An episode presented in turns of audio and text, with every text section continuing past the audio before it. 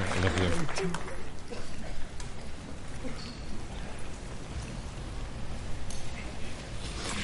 Hi, it's good to be with you. What a wonderful conference that we're in the middle of. I came uh, needing to be filled and needing to hear from the Lord, and God has been doing it. So let's stand together and let's turn uh, to Acts chapter 2. A single verse tonight.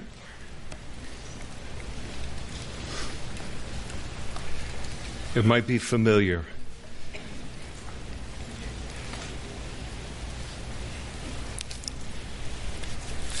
Acts chapter 2, verse 42. And they continued steadfastly in the apostles' doctrine and fellowship and the breaking of bread and in prayers. Let's pray together now.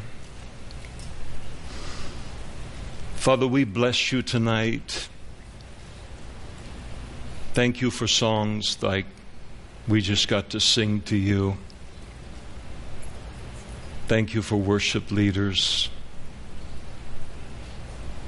Thank you when you inhabit our praises the way that you do, and even that is an expression of your grace. We bless you tonight, and we ask that you would continue to work now in our worship of you and the study of your word. Continue to speak to us. Take this message and put it together in kind of the tapestry of messages that you've been speaking. I pray for my life. I pray for each man and woman before you. We pray before the conference is over that you will have spoken something very personal to each of us and ministered to our deepest needs, Lord. Continue to move in our midst, we pray, by your Spirit. And we ask these things in Jesus' name. Amen. Please be seated.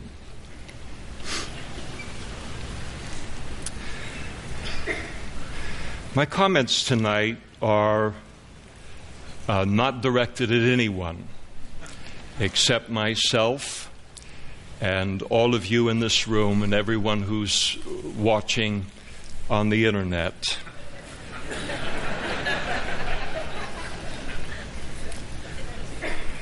This evening, I would like to take kind of a personal walk down uh, my Calvary Chapel uh, memory lane.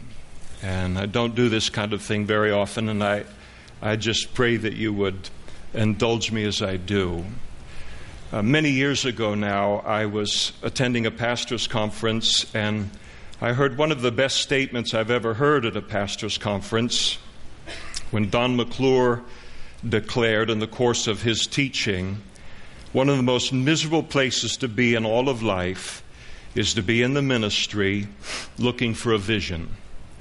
And when I heard him say that, it set me back, really, in my seat, and my mind rolled off for a number of minutes as Don continued his study, and God took me uh, privately to explore kind of the emotion of that, even just a little bit.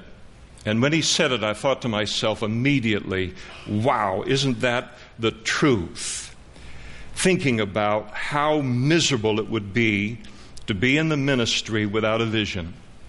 That is, without absolute clarity, first, concerning what we're aiming at in pastoral ministry, and then, second, how to get there. I don't know what your experience is like in the ministry. Um, but this is the hardest thing God could have ever called me uh, to do. I suspect it's the same uh, for you. The ministry to me is hard enough when you do have a biblical vision, but I think it becomes absolutely impossible if we do not know unshakably, unmistakably, what we are aiming at, number one, and then number two, how to get there. And of course, I think this miserable condition of being in the ministry without a vision is, uh, without a doubt, a widespread uh, condition. You think about the number of ministry conferences that are hosted every year in the United States with the pers- purpose of providing us as pastors with vision concerning the churches that we lead. And this lack of a biblical vision for ministry can really, really create such a desperation in us as leaders to where we just become tempted to grab a hold of every new theory, every new idea that comes through year after year, and then to implement it in the church in the hope that this is the thing that is somehow going to get us some traction here. And I remember very vividly one church in particular that was completely destroyed under the weight of this very thing. And every few months, it would, the church would morph into something new based upon whatever new book the uh, pastor had read uh, that particular uh, month or the latest conference that he had attended. And so the church tried all kinds of new things until people ultimately became exhausted at being pulled in one direction after another every six months to a year. And then ultimately it began to dawn upon the congregation that the pastor didn't have the slightest idea what he was doing in terms of what he was aiming at and how to get there. And then they began to quietly leave. And ultimately the church was completely dissolved and it was a miserable experience for the congregation and also for the pastor. But thankfully, as we read the Word of God in what is, I think, a miserable sea of confusion in this regard, the vision for the local church is spelled out for us in the Scriptures. And so let's ask ourselves this evening, in the privacy of our own hearts, and what is the purpose of the church. What is it that we are aiming at? Don't shout the answer out, uh, just formulate it in your own mind. What is the purpose of the church? What are we aiming at here? And the Bible teaches that we have been given, as pastors, a commission by Jesus. And a commission that is uh, so great that it's called the Great Commission. Go therefore and make disciples of all nations, baptizing them in the name of the Father and of the Son and of the Holy Spirit, teaching them to observe all things that I have commanded you. And lo, I'm with you always, even to the end of the age. So the call is to make disciples, to make mature followers of Jesus Christ maturity being defined as the ability to reproduce themselves spiritually. Uh, not to get a big church or not to all these things that are the measures of success today that I have to fight every bit as much as you have to fight. But to look in, at and say, that is the commission that we have been given, and it is a great commission. The end product, so to speak, that God wants to have coming out of a church are solid, mature Christians that can then disciple others to become the same. That is what we are aiming at. So terrific. We know what we're aiming at. That's the commission. But that then raises the next question of how does one make a disciple? And that's exactly the question that the apostles faced on the day of Pentecost. The context of the uh, passage, that verse that we've read here in Acts chapter 2. Peter preaches that great gospel message on the day of Pentecost, and here 3,000 people get saved. But now, what do you do with them? How does one make a disciple out of them as the Great Commission commands that we do? And of course, thankfully, Acts 2:42 gives us the answer. They continued steadfastly in four principal things. Number 1, apostles' doctrine. The church was marked by a strong emphasis upon the teaching of the Word of God. And then fellowship, providing a place where God's people can develop deep and spiritually meaningful relationships in their life. The church is a teaching center, but it isn't only a teaching center. It is also a spiritual family. And then the breaking of bread. And this refers, of course, to the Lord's Supper.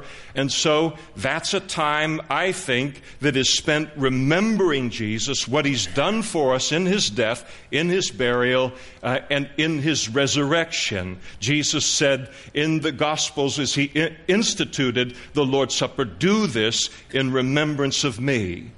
And to me, the partaking of the Lord's Supper is one of the ways that God keeps the themes and the realities of the cross in front of us as a church and as leaders on a continual basis. The themes of love and forgiveness and grace and redemption and a relationship with Him, not forgetting Him. And Jesus can get forgotten in a church. The looking forward to His return and to be reminded that what he has done in that death, burial, and resurrection has completely overwhelmed our past and our present and our future. And to me, it is one, God's way of keeping the main thing, the main thing in a church.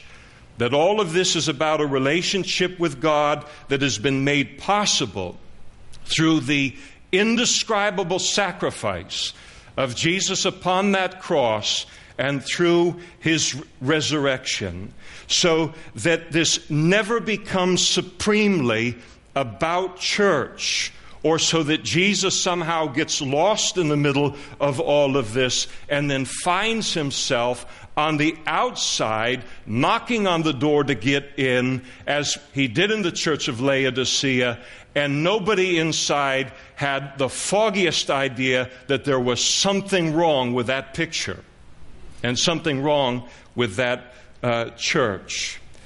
And then the fourth thing that's listed here is prayers. The importance of providing an environment that places a high priority upon prayer, instruction concerning individual prayer, but then also opportunities to receive prayer from others and then to engage in prayer uh, for others. And I think that this certainly would also include our praise and worship part of our services as well. So these four things are absolutely vital, of course, but I. I think it's important to notice that there's three other things in Acts chapter 2 that have already happened there before we get to verse 42 and these things, I think, are worthy of some consideration to be adding to the list in terms of a healthy emphasis and focus of a local church. The importance of evangelism. Peter, his sermon was preached on the day of Pentecost. You cannot have disciples without evangelism, without converts. And then the baptism with the Holy Spirit that also occurred on the day of Pentecost. And then in verse 41, water baptism. And so this is how they made disciples in the early church. And God was so pleased with this that he, verse 47, added to the church daily such as should be saved. And as we have been very well taught, when the church becomes what God wants it to be, then He is free to add to that church daily such as should be saved. There are so many models for the church and for church growth floating around today. It used to be, 30 years ago when I was starting, these things would come down the pike one at a time.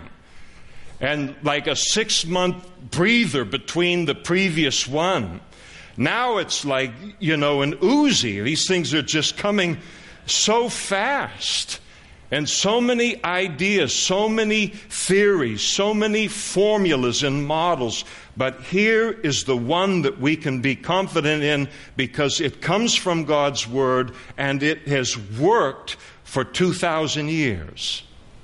Now, I don't say anything that I have just said because I don't think you don't already know it. I say it simply to declare how thankful I am for just this tiny little slice of my heritage as a Calvary Chapel pastor. That this vision was given to me at some point in time in my growth as a pastor and as a Christian, and that this was the vision that I was raised in and that I saw practiced all around me by my fellow pastors in the movement. And the reason it means so much to me, excuse me, is that I can honestly say that if it were not for this biblical vision concerning the purpose and the focus of the church, if I was in the ministry without a vision, without this vision, trying to figure all of this out on my own, and without the confidence that I was giving God what He wanted from a pastor to work with and to bless in a local church, I would have become a casualty in the first two years of my pastorate, and probably earlier, and many, many times afterward. If I had not been able to process the micro of the week in and the week out of ministry in the light of the macro of this biblical vision, I would have quickly become filled with so much self doubt about my direction, about my effectiveness, and ultimately I would have succumbed to the discouragement and I would have burned out. And I think about how many, many, many, many, many times through the years I have been so deeply discouraged in this calling, wondering what in the world I was doing. Doubts, doubts, doubts everywhere, inside and out. But in the midst of all of it, I knew this was sure. This never came into play because of my heritage. That this was a rock and an anchor when I questioned everything else about myself and about my calling. And while so many new visions for ministry coming and going through the years, this kept me safe. And it kept the people attending Calvary Chapel Modesto safe as well. If there were no other blessing to being a Calvary Chapel pastor, for me, this would be enough. And because of what it has meant to me, I want it to be there for many generations of pastors after I'm long gone. Honestly, I do not know how people survive in the ministry and in the pastorate without this vision. Without it, I can confidently declare that instead of being with you here this evening, I would be finishing my 43rd year as a cable splicer for the phone company. And I would have left this behind long ago. And I thank Pastor Chuck and I thank the Lord for him that the Lord put him through all that he went through for his 17 years that we know all about in order for him to learn this biblical vision for the church and so he could then impart it to people like me and like you so that we could hit the ground running and we wouldn't have to individually invest 17 years learning the same lesson. I thank God for just this part of my heritage as a Calvary Chapel for pastor, and I never take it for granted that we are, that I am, in the ministry. We're not in the ministry without a vision. We are in the ministry with a vision that comes from the Scripture. One of the most miserable things that a person can experience in life is to be in the ministry searching for a vision. And we are not in those ranks, and I say, Praise the Lord, hallelujah for that tonight. Then I think about our distinctives in our philosophy of ministry and our emphasis upon biblical exposition the expositional teaching of the Bible through books of the Bible. By the way, I, if God called me next week to do a topical series, I don't have a problem with topical messages. But as a, as a characteristic of, uh, of us as a movement, the teaching of the Bible through books of the Bible and then through the entire Bible. I just want to just allow me, please, to tell you what happened to me in Calvary Chapel of Napa with Pastor Mike Chaddock in 1980 in this regard. I slipped into the back row on a Wednesday night into a Calvary chapel, just like yours and the one that, that I pastor, and just to check it out, and I heard him teaching from the Word of God, reading a passage, explaining the passage, and then applying it to our lives. And when I heard him do that, it was like a bomb went off inside of my uh, head, this revelation from God. And the revelation was this for the first time in my life, I realized the Bible could be understood. That the Bible was meant to be understood. Maybe I'm just thick and I didn't have that figured out, but that light went on for me and it meant the world to me. I was understanding the Bible in a way that I had never experienced before, and it simply revolutionized my life. I can understand the Bible. I can understand the Bible. I'm supposed to understand the Bible. I'm supposed to understand the Bible and the whole Bible. And that teaching that was going on it was more than merely teaching from the Bible. This was actually teaching the Bible. And with this understanding, this light going on for me, and I needed somebody to model that for me. But when that went on, I couldn't wait then to study the Bible, learn the Word of God, what it had to say, what it was revealing uh, to me. And each time I stand before the congregation that I pastor on Sunday mornings and on Sunday evenings, I pray for anyone coming in that door and slipping in a back row that thinks that the Bible is this incomprehensible, uh, you know, 66 books given with all of the verses to just give us kind of sermon fodder at our whim.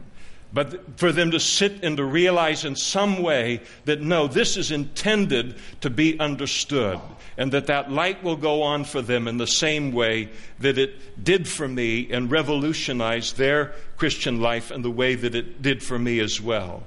But expositional teaching isn't, didn't, doesn't merely help me as a Christian, it does something great for me as a pastor because it causes me to teach the whole counsel of God and thus to address the truths in proportion to which they are represented in the Word of God and it keeps me away from my hobby horses. And I have hobby horses just like everyone else does. And it keeps us safe as pastors, assuring that God's people are being fashioned by the entire Word of God as opposed to our pet themes and our pet interests. I think of another distinctive, and when I use the word distinctive, I'm not saying that nobody else in the body of Christ does these things. I'm just saying that they characterize us as well. But I think of the distinctive of our concern for God centered worship.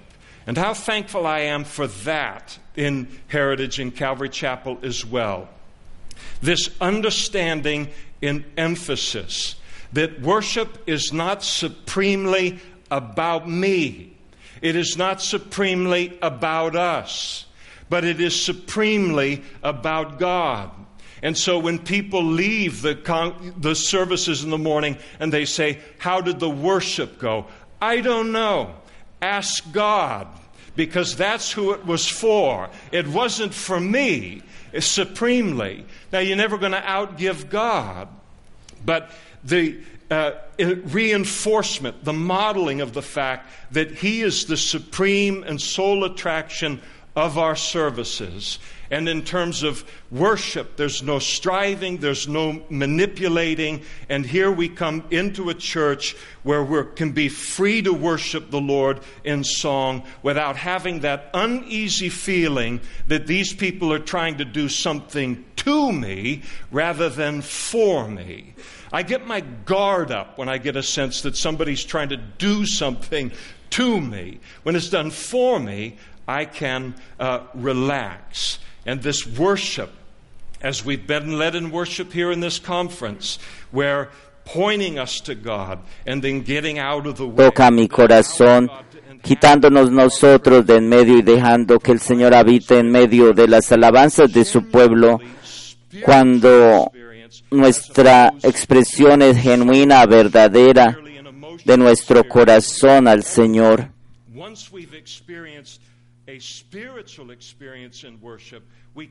Cuando nosotros experimentamos una adoración inspiracional hacia el Señor, no podemos conformarnos con nada más. La profecía bíblica también es una de las características nuestras. Vivimos bajo la conciencia del inminente regreso de nuestro Señor Jesucristo en la generación en que vivimos. Vivimos cada día esperando la venida del Señor por su iglesia. Y de verdad necesitamos vivir así. Si lo necesitaba a los 32, lo necesito ahora más a los 62. Y es algo que nosotros debemos cultivar en nuestras vidas. El Señor Jesucristo oró, hágase tu voluntad en la tierra como en el cielo. Esto me recuerda que cada día hoy puede ser el día. Esta es nuestra bienaventurada esperanza. Esta esperanza que no avergüenza es algo muy precioso e inmarcesible, en especial en este mundo enloquecido en el que estamos. No quiero que nadie arrebate esta fe que yo tengo, esta esperanza que quizás mi Señor regrese en los siguientes segundos, minutos y horas. Sé que esto provee para mí una influencia segura para vivir una vida en comunión con Dios, una imperiosa urgencia de estar en paz con Dios y los que me rodean. Y esto conforta mi corazón en una conferencia de profecía que se desarrolló en Costa Mesa y fue enviada a nosotros también vía satélite.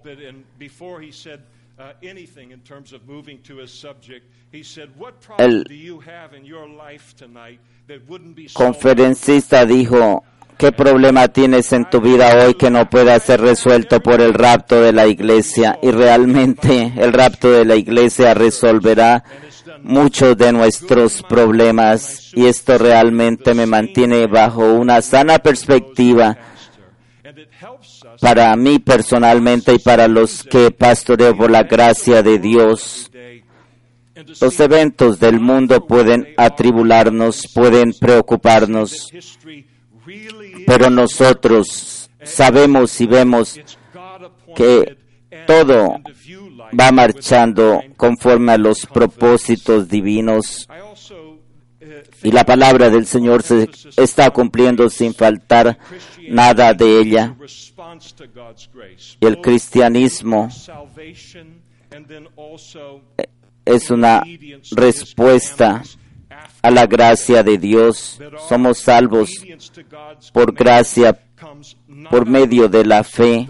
Y esto no nuestro, sino del Señor. No somos salvos por legalismo. Ninguna religión puede darme salvación, solo tengo un Salvador, solo Jesucristo murió por mí y por eso es el único que me puede salvar. Y en todo aspecto debo considerar que tenga un corazón agradecido con Él. Le amamos a Él porque Él nos amó primero. Y me pudo haber tomado años y años y años para entender esto, pero el Señor me dio esta visión y propósito por su palabra. Y esto lo he heredado y lo he recibido de este movimiento. Por eso estoy agradecido, porque se me enseñó correctamente lo que tiene que ver con el Espíritu Santo, cómo el Espíritu Santo está con nosotros, en nosotros y sobre nosotros, y cómo necesitamos su poder para vivir para Dios. Y estas cosas han revolucionado mi vida.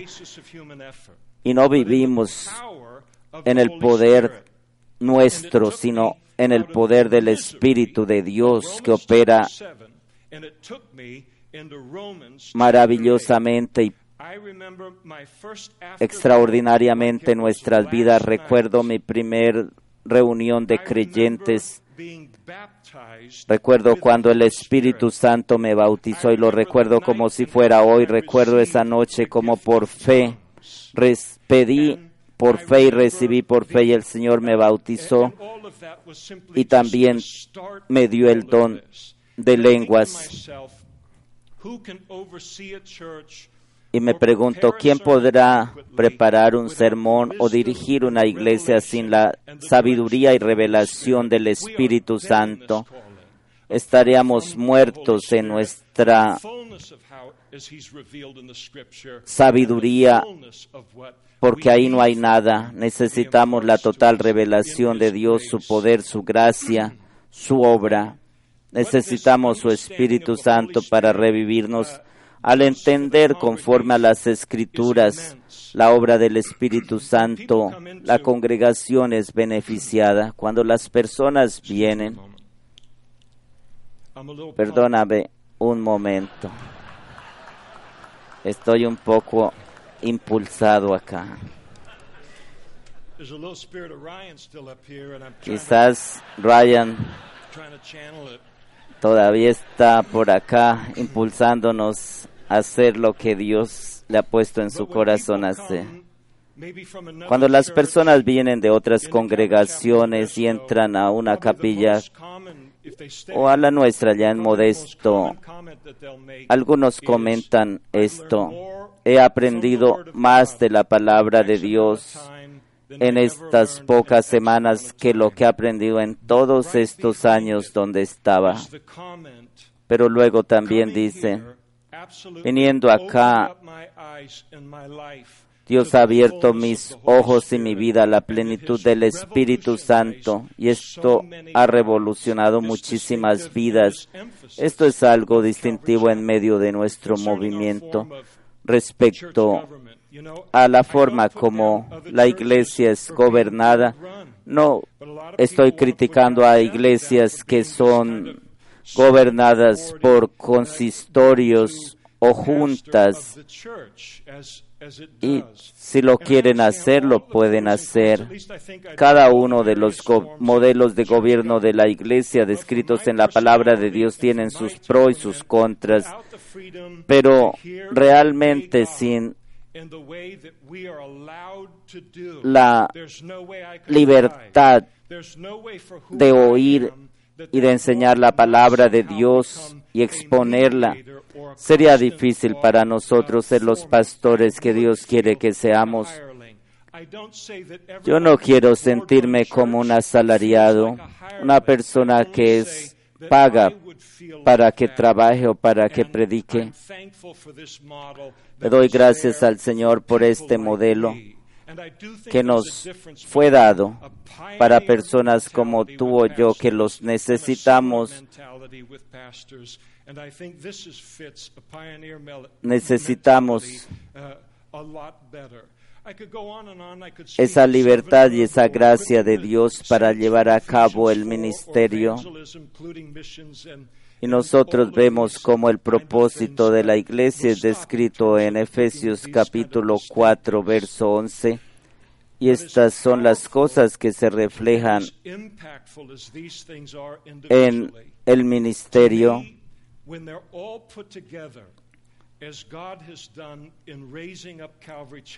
Dice, él mismo constituyó a unos apóstoles, a otros profetas y a otros evangelistas y a otros pastores y maestros a fin de perfeccionar a los santos para la obra del ministerio, para la edificación del cuerpo de Cristo. Y nosotros tenemos nuestros distintivos basados todos en las sagradas escrituras y han llegado a ser esenciales para nosotros. Necesitamos esto. Es como cuando nuestra esposa va a preparar un plato muy especial, ella tiene su receta y si no la tiene no creo que las cosas salgan como, como ha prometido que va a preparar ese plato. Y ahí están todas las cosas y no tenemos que inventarnos nada. Y cuando no están todos los elementos, las cosas van a afectar el resultado final. Y el Señor nos ha dado los distintivos que son principios de las sagradas escrituras para ponerlos por obra. No menosprecio lo que Dios nos ha dado, el legado espiritual, la herencia espiritual, la oportunidad que Dios nos ha dado para servirle en un movimiento como este. Y ha sido maravilloso recibir su visión, su llamamiento, su visión. Somos parte de un milagro de Dios nacidos en medio de un avivamiento. Y los que han estudiado sobre el avivamiento de la iglesia saben que estas ocasiones son sin precio e incomparables delante de Dios. Enteras generaciones de cristianos han sido afectadas para bien como resultado de la oración de cristianos que comenzaron a orar y a experimentar que avivamiento espiritual comienza con uno y que Dios puede mover su Espíritu Santo y es por lo que debemos orar. Todos nosotros queremos ver otro avivamiento, por supuesto, pero mientras tanto es muy sabio retener lo que Dios ha bendecido, lo que nos ha dado y lo que ha funcionado, especialmente cuando estas cosas son principios bíblicos. No veo ninguna razón de arreglar lo que no se ha roto, lo que no se ha partido.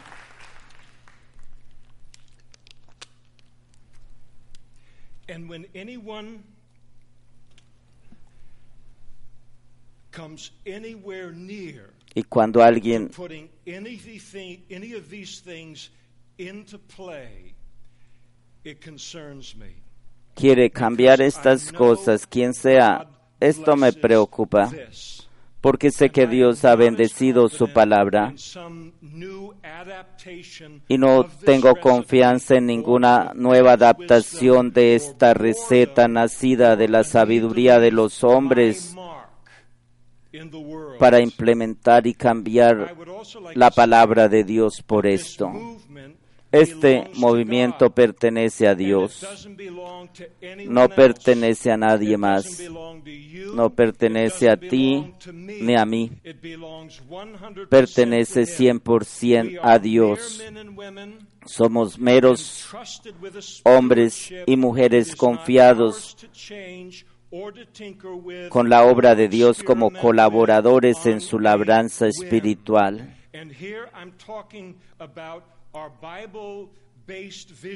Y nuestra visión bíblica tiene que ser sostenida. Este es nuestro fundamento. uh,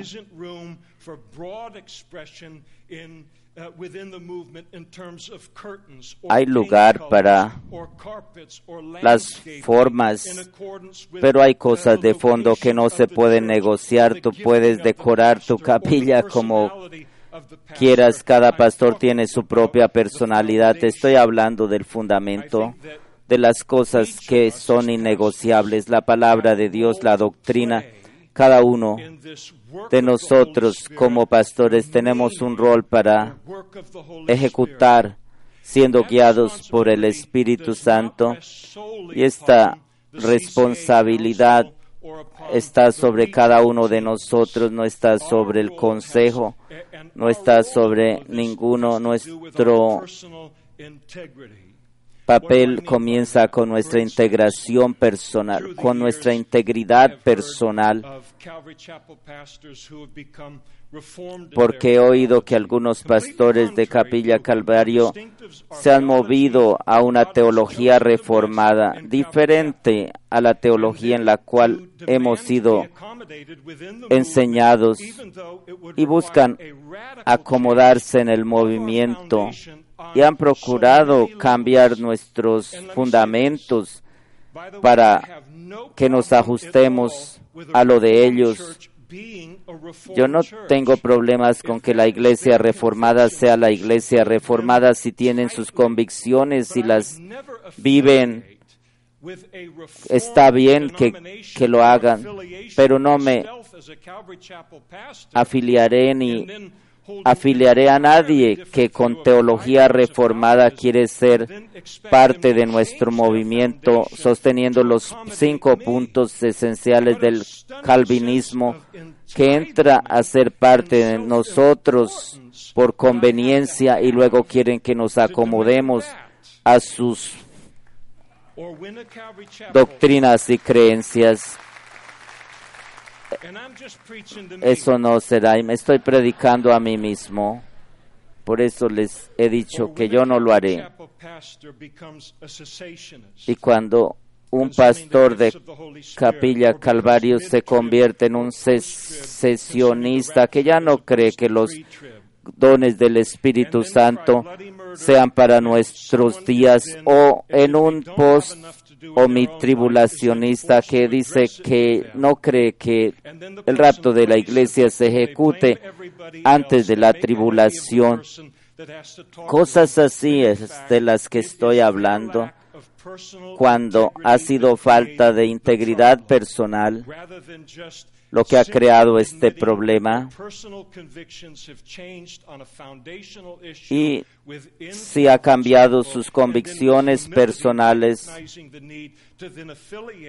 irse e irse bien o con humildad reconocer que se ha equivocado. John Adams, el segundo presidente de los Estados Unidos, quien firmó la Declaración de Independencia de los Estados Unidos y la Constitución, escribió nuestra Constitución fue hecha solo para una gente moral y religiosa, solo ha sido para este propósito y para un gobierno así también. Nosotros nos movemos no siendo una denominación,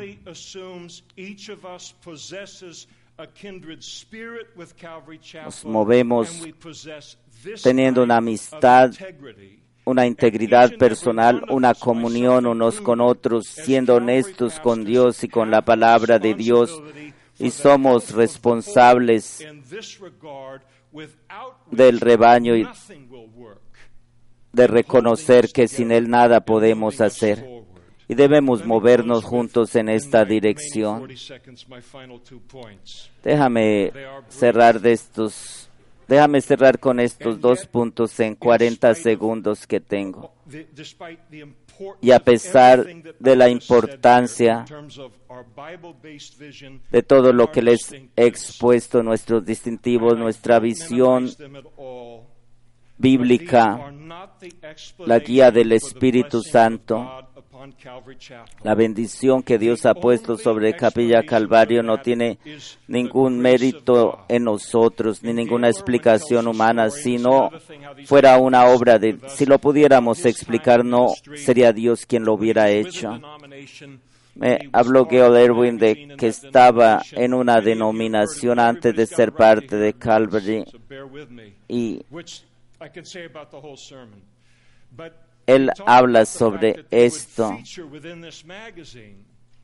que trabajaba con un ministerio que tenía su revista y hacían su historia, que ponían en su revista y en cierta ocasión estaba viajando y entró en un hotel y se sentó y encendió la televisión y había un programa cristiano, una entrevista se estaba ejecutando allí.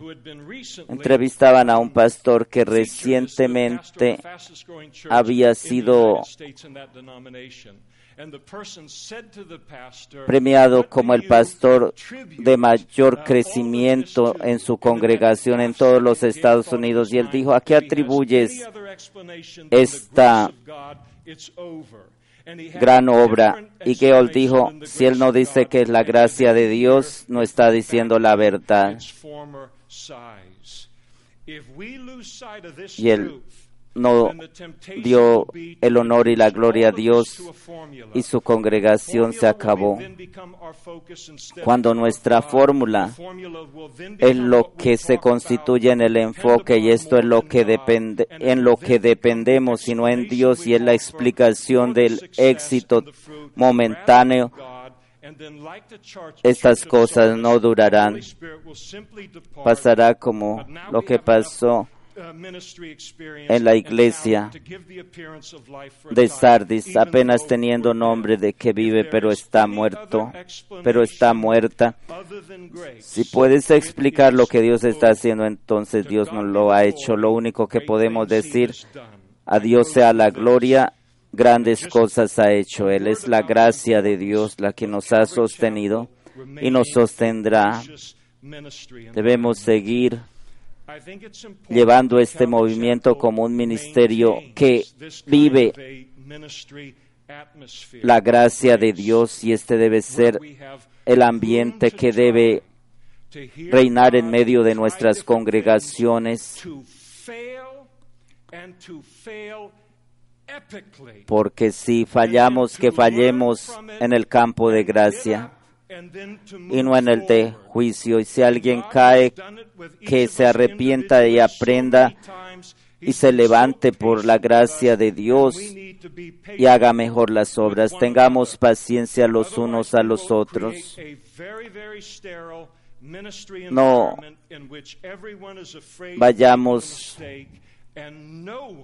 al extremo de crear un ministerio estéril que dejamos a nuestros soldados heridos en medio del campo de batalla y nadie sobrevivirá en tal ambiente.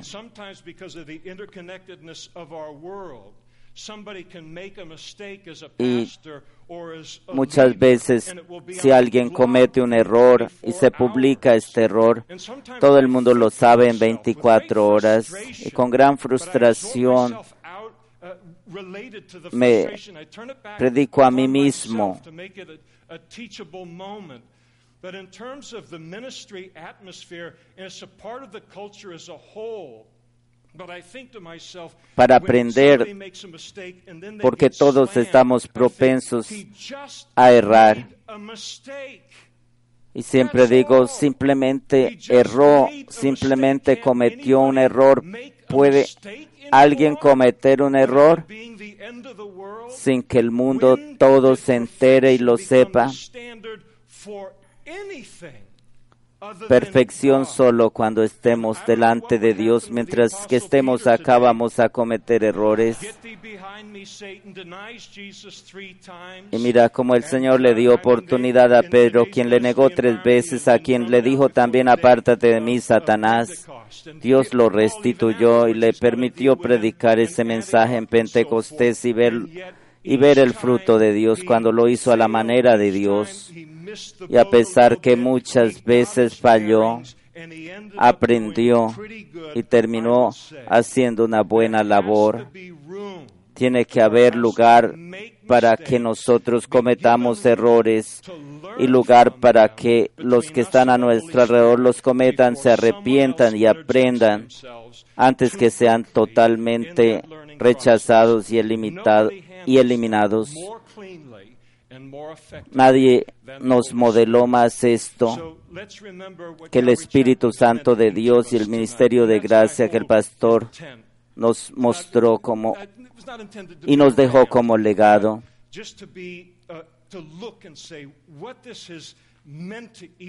¿Qué significa todo esto a cada uno de nosotros y cuánta gratitud debemos tener? Mucha. Lo que se nos entregó es algo grandioso.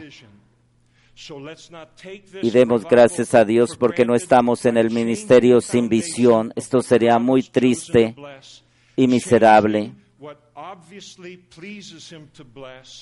El Señor nos ha bendecido, ha confiado en nosotros, llamándonos al ministerio, y la única explicación que estamos acá es su gracia. Mantengamos ese ambiente de gracia donde las personas puedan experimentar el favor y la gracia de Dios y que si se equivocan no los tachemos y los eliminemos para siempre. Si se arrepienten pueden ser restaurados. Y con esto quiero cerrar, quiero agradecerles, quiero agradecerles por el lugar que ustedes tienen en esta familia, por el rol de cada uno de ustedes y lo que significa para mi vida y cada uno de nosotros y ser parte de esta familia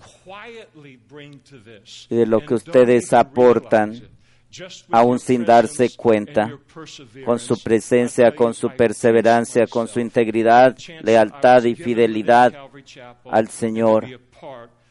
Me enorgullece ser parte de Capilla Calvario, parte de su familia, parte de esta familia. Oremos.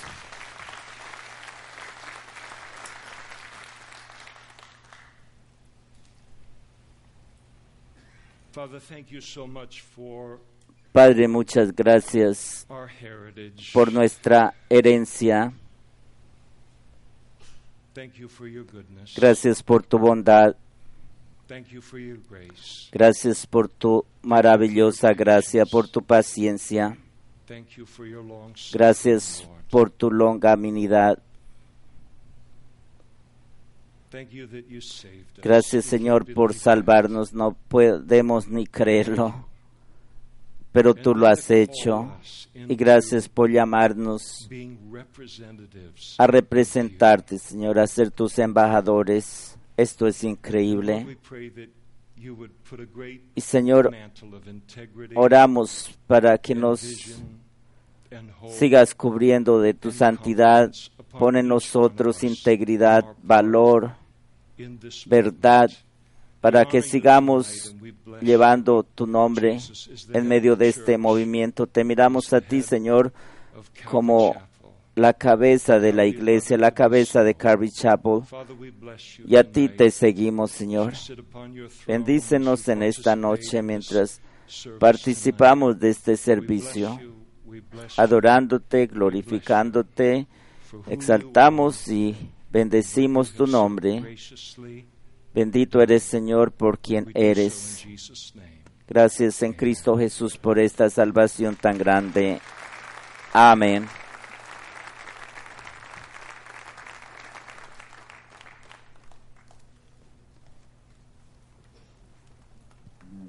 Muchas gracias. De verdad que el Señor nos ha hablado extraordinariamente. Necesitaba este micrófono. Padre, te doy muchas gracias uh, Y oro para que tu palabra enseñada sea plantada en nuestros corazones. Sabemos que tu palabra nunca regresa vacía. Y Señor, gracias por reunirnos esta semana acá. Y oramos especialmente por nuestros hogares y por aquellos hogares que están siendo probados, por aquellas personas desanimadas, por aquellos a quienes sus corazones se les han endurecido, aquellos que tienen rencor y falta de perdón en medio de sus vidas. Te pedimos. Padre, por este lugar, te pedimos por el movimiento a Chapel, te pedimos. Señor, que nos cambies y nos transformes, que no sigamos igual que como entramos acá, sino diferentes, que seamos conocidos por el amor tuyo en nuestras vidas, por nuestros frutos, frutos de Cristo en medio de nosotros, Padre. Ten misericordia del movimiento Calvary Chapel. y nos hemos reunido aquí para exaltar tu nombre, Señor, y darte gracias. por nuestro pastor Chuck, un instrumento de tu gracia, que nos enseñó, que nos instruyó y no se sorprendió cuando erramos. No nos condenó, dejó espacio para que nos arrepintiéramos y volviéramos y fuéramos restituidos, dejando que fuera tu Espíritu Santo el que nos convenciera de pecado, because of you, Lord. Because of your Holy de justicia y de juicio, y estamos acá por la obra de tu noble y excelente Espíritu. Padre, que ahora mientras te adoramos en espíritu y en verdad, como lo hemos hecho desde que llegamos a este lugar, que tú nos fortalezcas, Señor, que tomes esas áreas en las que siempre fallamos una y otra vez y nos fortalezcas. Señor. Yo mismo te confieso, Señor, que te fallo involuntariamente, continuamente, Y Señor, solo te pido que al salir de acá salgamos. Señor, perdonados, fortalecidos por tu gracia, por tu amor, por tu misericordia, que tú transformes nuestras vidas y tú sigas haciendo tu obra en medio de nuestros corazones. Háblanos, Señor, y recibe nuestra gratitud y adoración.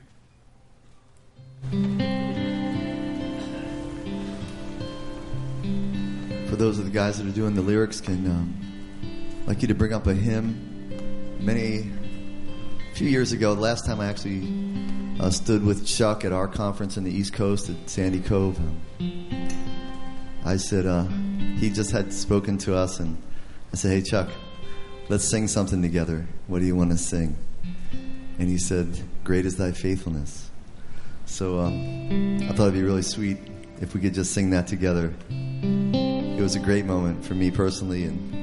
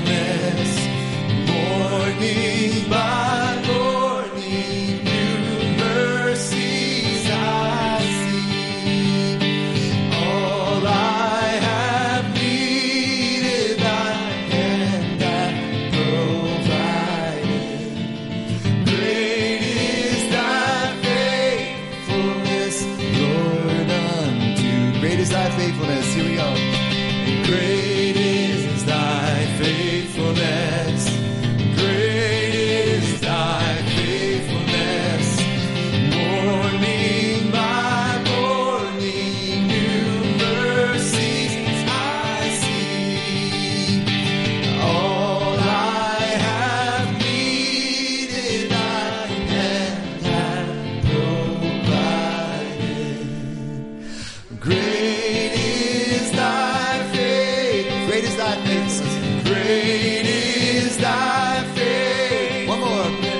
Great is thy faithfulness, Lord, unto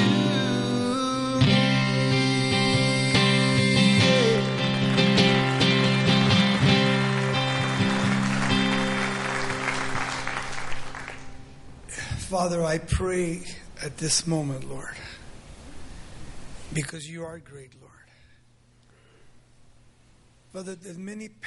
Que tú, Señor, hagas tu obra en medio de nuestros corazones, en medio de la vida de cada pastor, que aprendamos de las experiencias pasadas, pero que no moremos en el pasado, que en ti hay gran perdón y restauración. Señor, que no merodeemos alrededor del pecado, porque el pecado nos destruye y ha destruido a muchos. Que Señor, seamos rodeados de tu presencia y tu santidad. Antes de juzgarnos, Señor, tú nos adviertes una y otra vez para, que no seamos destruidos. pero vivimos una generación que no tiene temor de ti, Señor. Y no permitas que caigamos en esta categoría, Padre. Y te pedimos, Señor, que nos rodees de tu santidad, que tú pongas en nuestro corazón el querer como el hacer de ser santos como tú eres santo, Señor. Que no nos dejemos engañar por nuestra carne, sino que tú, Señor, nos sostengas y nos guardes. Y. Señor, te pido en esta noche. Señor, que tu gracia y tu poder venga sobre nuestros corazones y que tomemos la decisión de no intentar engañarte, porque a ti no te podemos engañar. A los hombres podremos engañar, más a ti no. Señor, gracias porque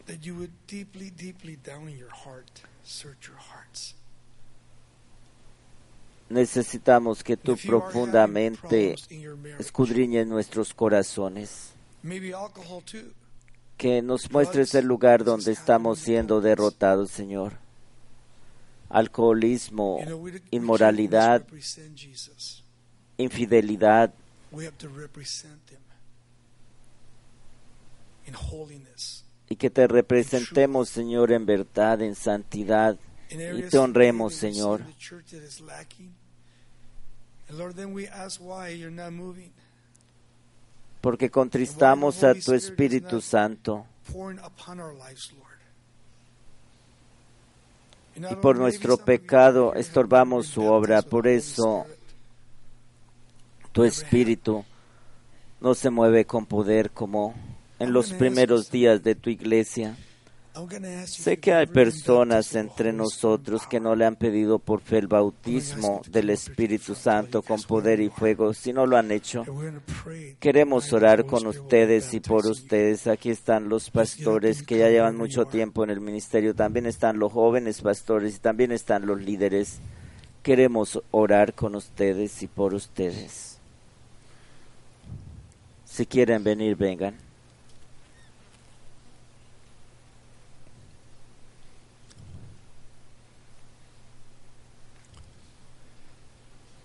As we worship a song, you get up and you come, we'll wait. We'll see what God wants to do. Mientras cantamos este cántico a nuestro Dios, levántate y ven. Ven con esa expectativa de que el Señor se mueva poderosamente en tu vida.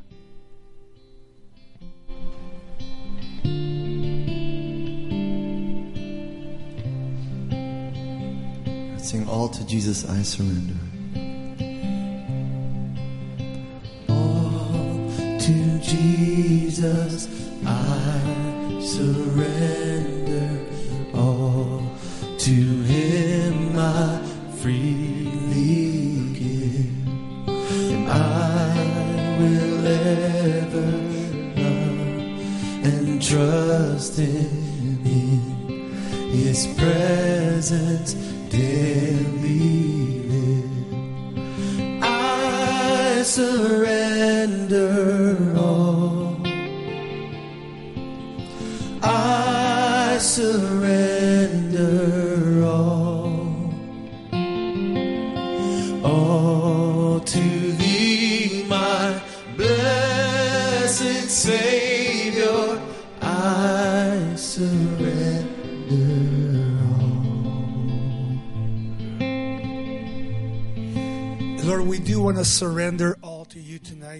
Señor, por completo queremos rendir nuestras vidas a ti. Gracias, Señor, por los maestros que nos has traído y ahora somos responsables sobre lo oído a más luz, más responsabilidad. Y no ignoramos las acechanzas de Satanás que quieren archivarnos y destruirnos. Necesitamos tu poder. Tú has venido para darnos vida y vida en abundancia. Has venido para destruir también las obras de Satanás. Y Señor, gracias por tu salvación y redención y por amarnos tanto. Y por eso has muerto y has vuelto a vivir para darnos salvación y vida. Y pusiste sobre tu iglesia el Espíritu Santo para recibir poder para vivir para ti, el poder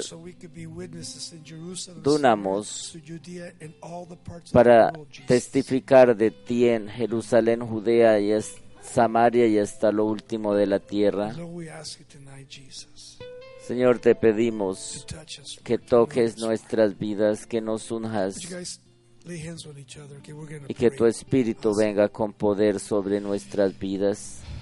Y pongan las manos sobre los que han venido y oren por ellos. Padre, venimos para pedirte por estos hombres y mujeres deseosos de recibir la plenitud del bautismo, la unción de tu Espíritu Santo. Estamos aquí, Señor, viniendo a ti por fe y pidiéndote por fe, como te pedimos un día nuestra salvación y sabemos que tu palabra es poder y es verdad. Y te pedimos, Señor, que nos fortalezcas día tras día para vivir para ti. No lo podremos hacer si no es por el Espíritu de Dios. Y oramos, Señor, we need the Holy Spirit. que tu Espíritu venga sobre nuestras vidas. Señor. Por fe lo pedimos y por fe lo recibimos. Que seamos una iglesia como lo que debe ser, una iglesia nacida por tu Espíritu, guiada por tu Espíritu y llena de tu Espíritu, Señor. Sabemos que esto es lo que tú anhelas y esto es lo que quieres hacer. Y sometemos a ti nuestras vidas. Nos arrepentimos delante de ti, Señor. Te pedimos tu gracia, tu favor y tu ayuda. Ven sobre cada uno de nosotros, Señor. Fortalécenos, bendícenos y dirígenos. Que, Señor, es tu toque lo que necesitamos. Necesitamos el poder tuyo. Necesitamos tu discernimiento. And Lord, the greatest thing, Lord God, so that we can be nothing, you can be everything, Lord. Necesitamos que nos hagas conscientes de que nada somos y tú lo eres todo. Lord, I need you in my life Y que te necesitamos desesperadamente, Señor. Llénanos de tu poder, de tu presencia, de tu gracia y de tu favor. Empodéranos, Señor, con tu espíritu. Moldéanos, quebrántanos y haga de nosotros creación tuya, imagen y semejanza tuya, Señor. Ayúdanos a estar quietos y a reconocer que tú eres Dios. We worship you. Te adoramos, Padre, te honramos give you all the glory, y te exaltamos, Señor. Toda gloria, poder y honra a ti pertenecen, Señor. Gracias por todas estas personas que has traído, Señor. Gracias por lo que has hecho en medio de ellos y por lo que sigues haciendo en sus corazones. Imparte sobre cada uno de nosotros tu Espíritu Santo y cada día llénanos de tu presencia y guíanos con tu poder. Y mañana al reunirnos, Señor, que tu noble y excelente will Espíritu esté sobre nosotros y que los que nos rodean y nuestras congregaciones sepan que hemos estado contigo, Señor. Que tu Espíritu y presencia esté en medio de nuestras familias, Señor. Y que tu poder y tu gracia estén sobre nuestras vidas. Te pedimos, Señor, por cada hombre, por cada mujer presentes en este lugar,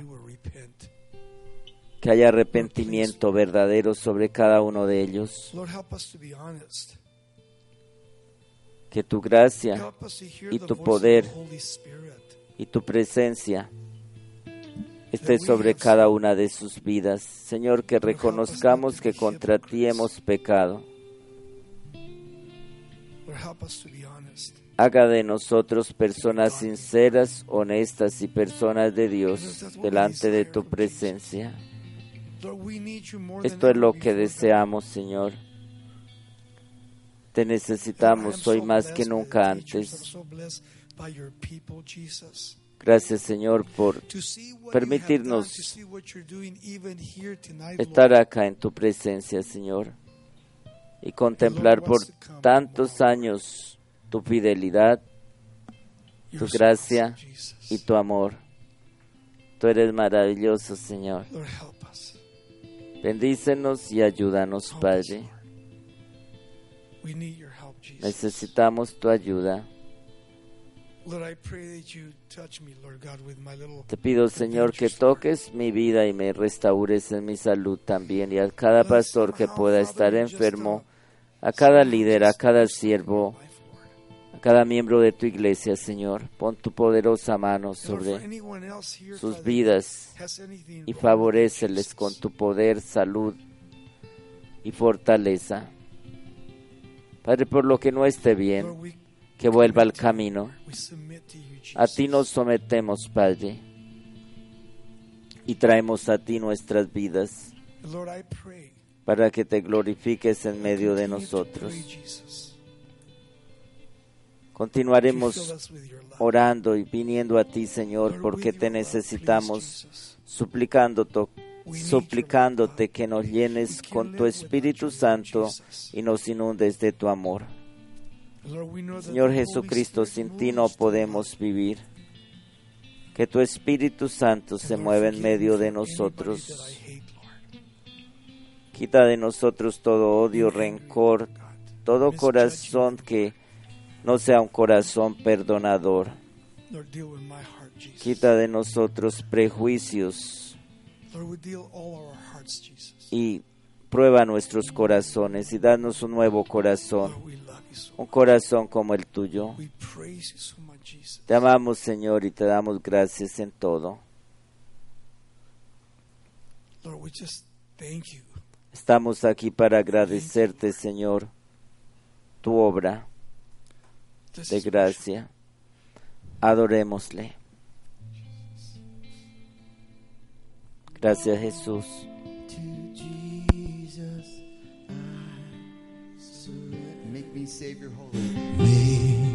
me Savior, holy thine, and let me feel thy Holy Spirit, true.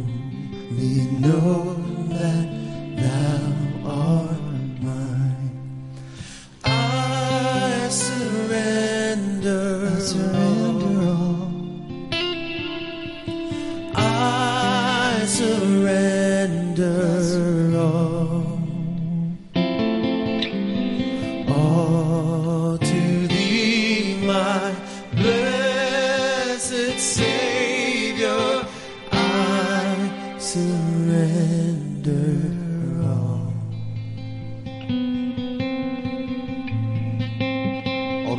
I surrender all to Jesus.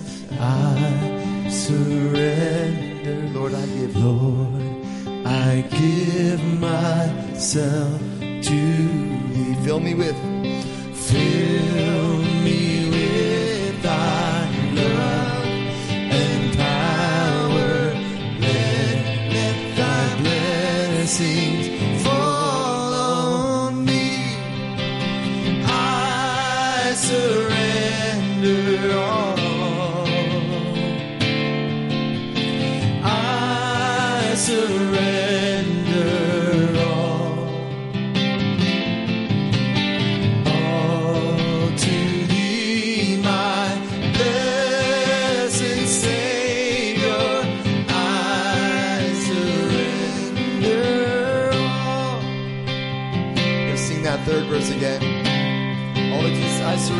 I give myself.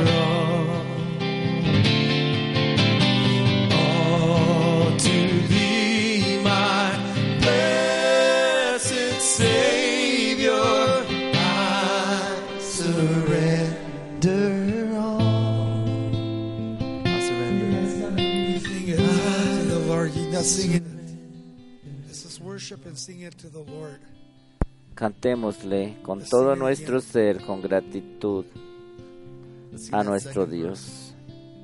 says, Make me, Savior, wholly thine. Let me feel thy Holy Spirit and truly know that thou art mine. All to Jesus. All to Jesus I surrender and make me Savior.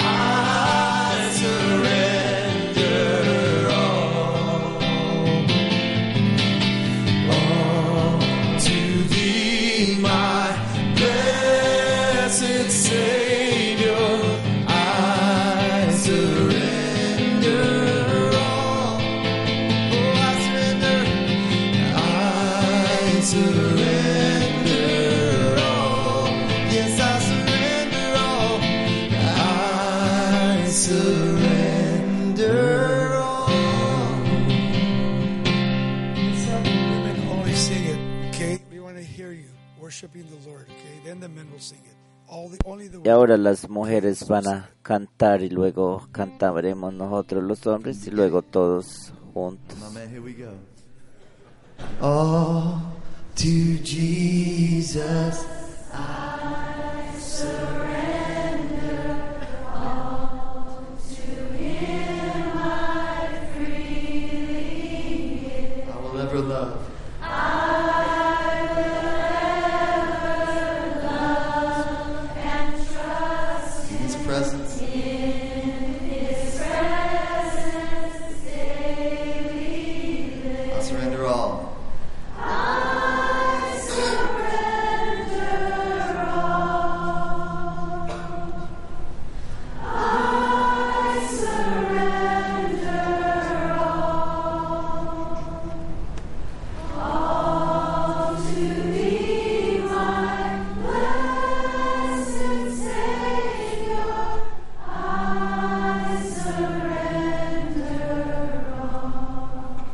other men.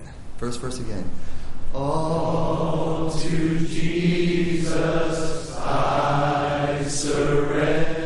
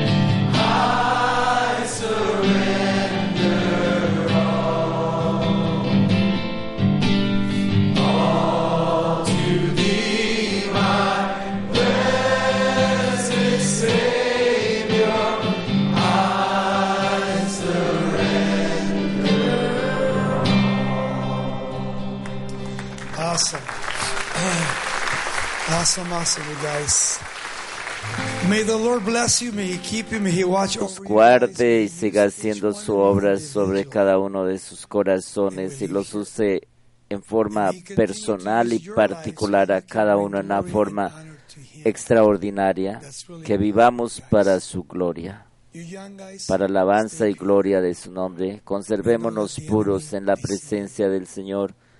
No dejemos que el enemigo nos vaya a descalificar.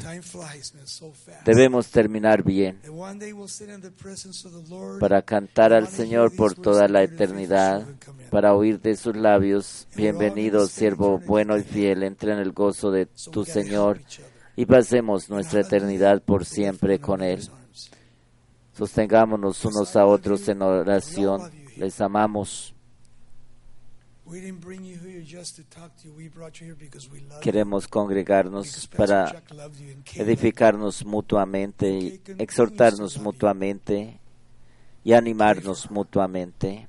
Oren por Kate, oren por la familia del pastor Chuck, por todos ellos y por todo el legado que se nos ha puesto a nuestras manos para que sigamos con fidelidad viviendo la gracia de Dios, enseñando con gracia y misericordia y amor, compasión y visión. Vamos a cantar un par de canciones más antes de irnos. Dios los bendiga a todos.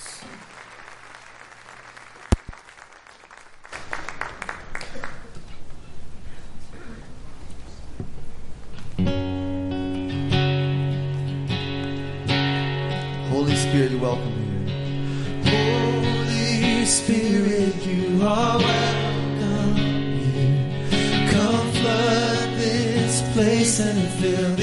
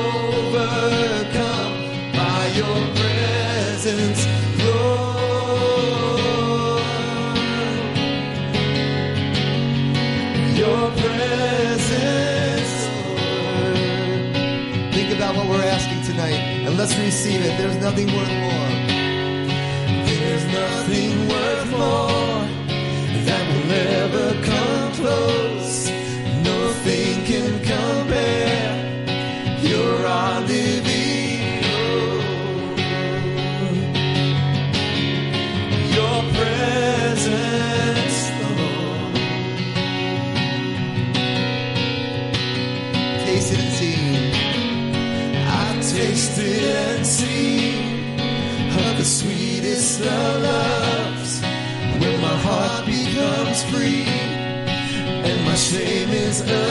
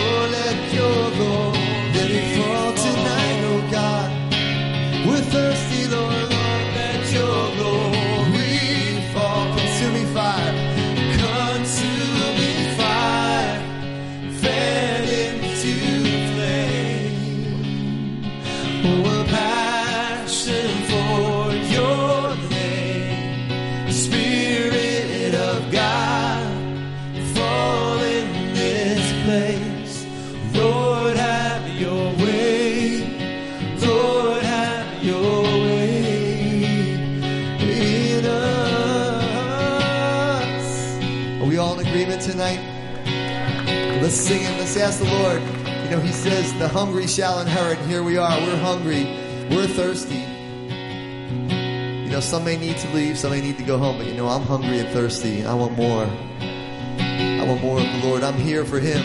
You here tonight? Receive of His goodness, the outpouring of His grace. Come like a rushing wind. Let's sing it.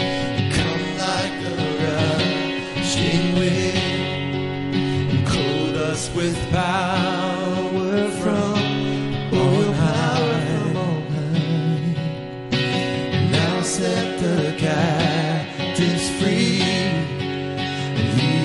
abandoned to your praises. Let it fall.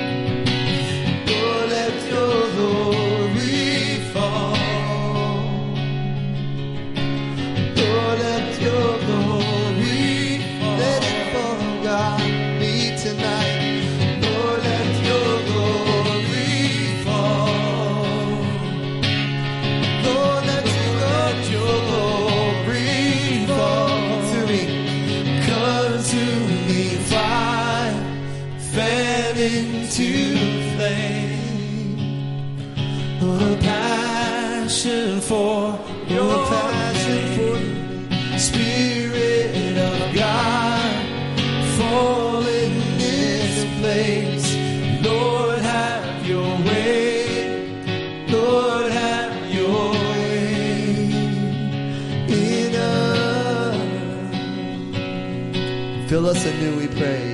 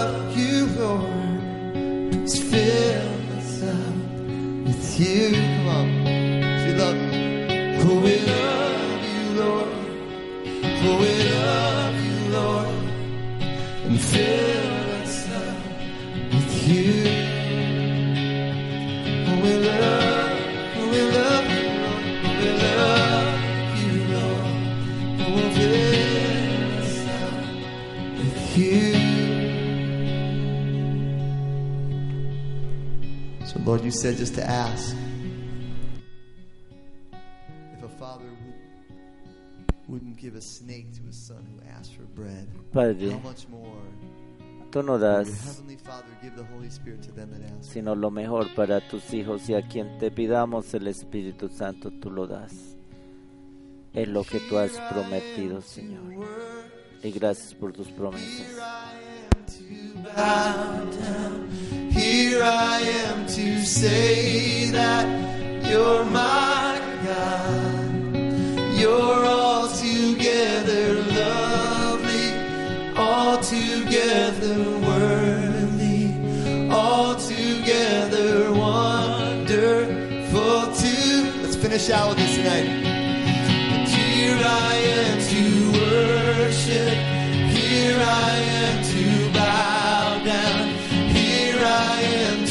Say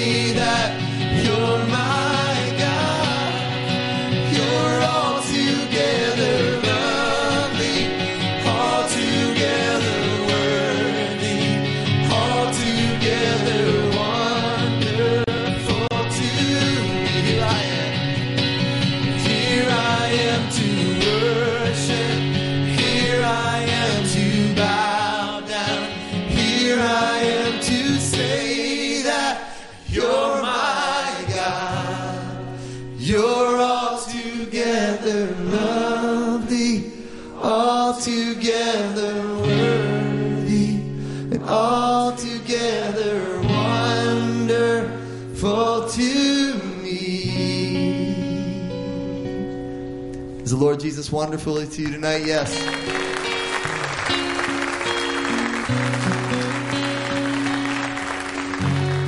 Amen. I pray you guys are just so filled, Dios os llene del Espíritu Santo, que no haya nada más que deseemos.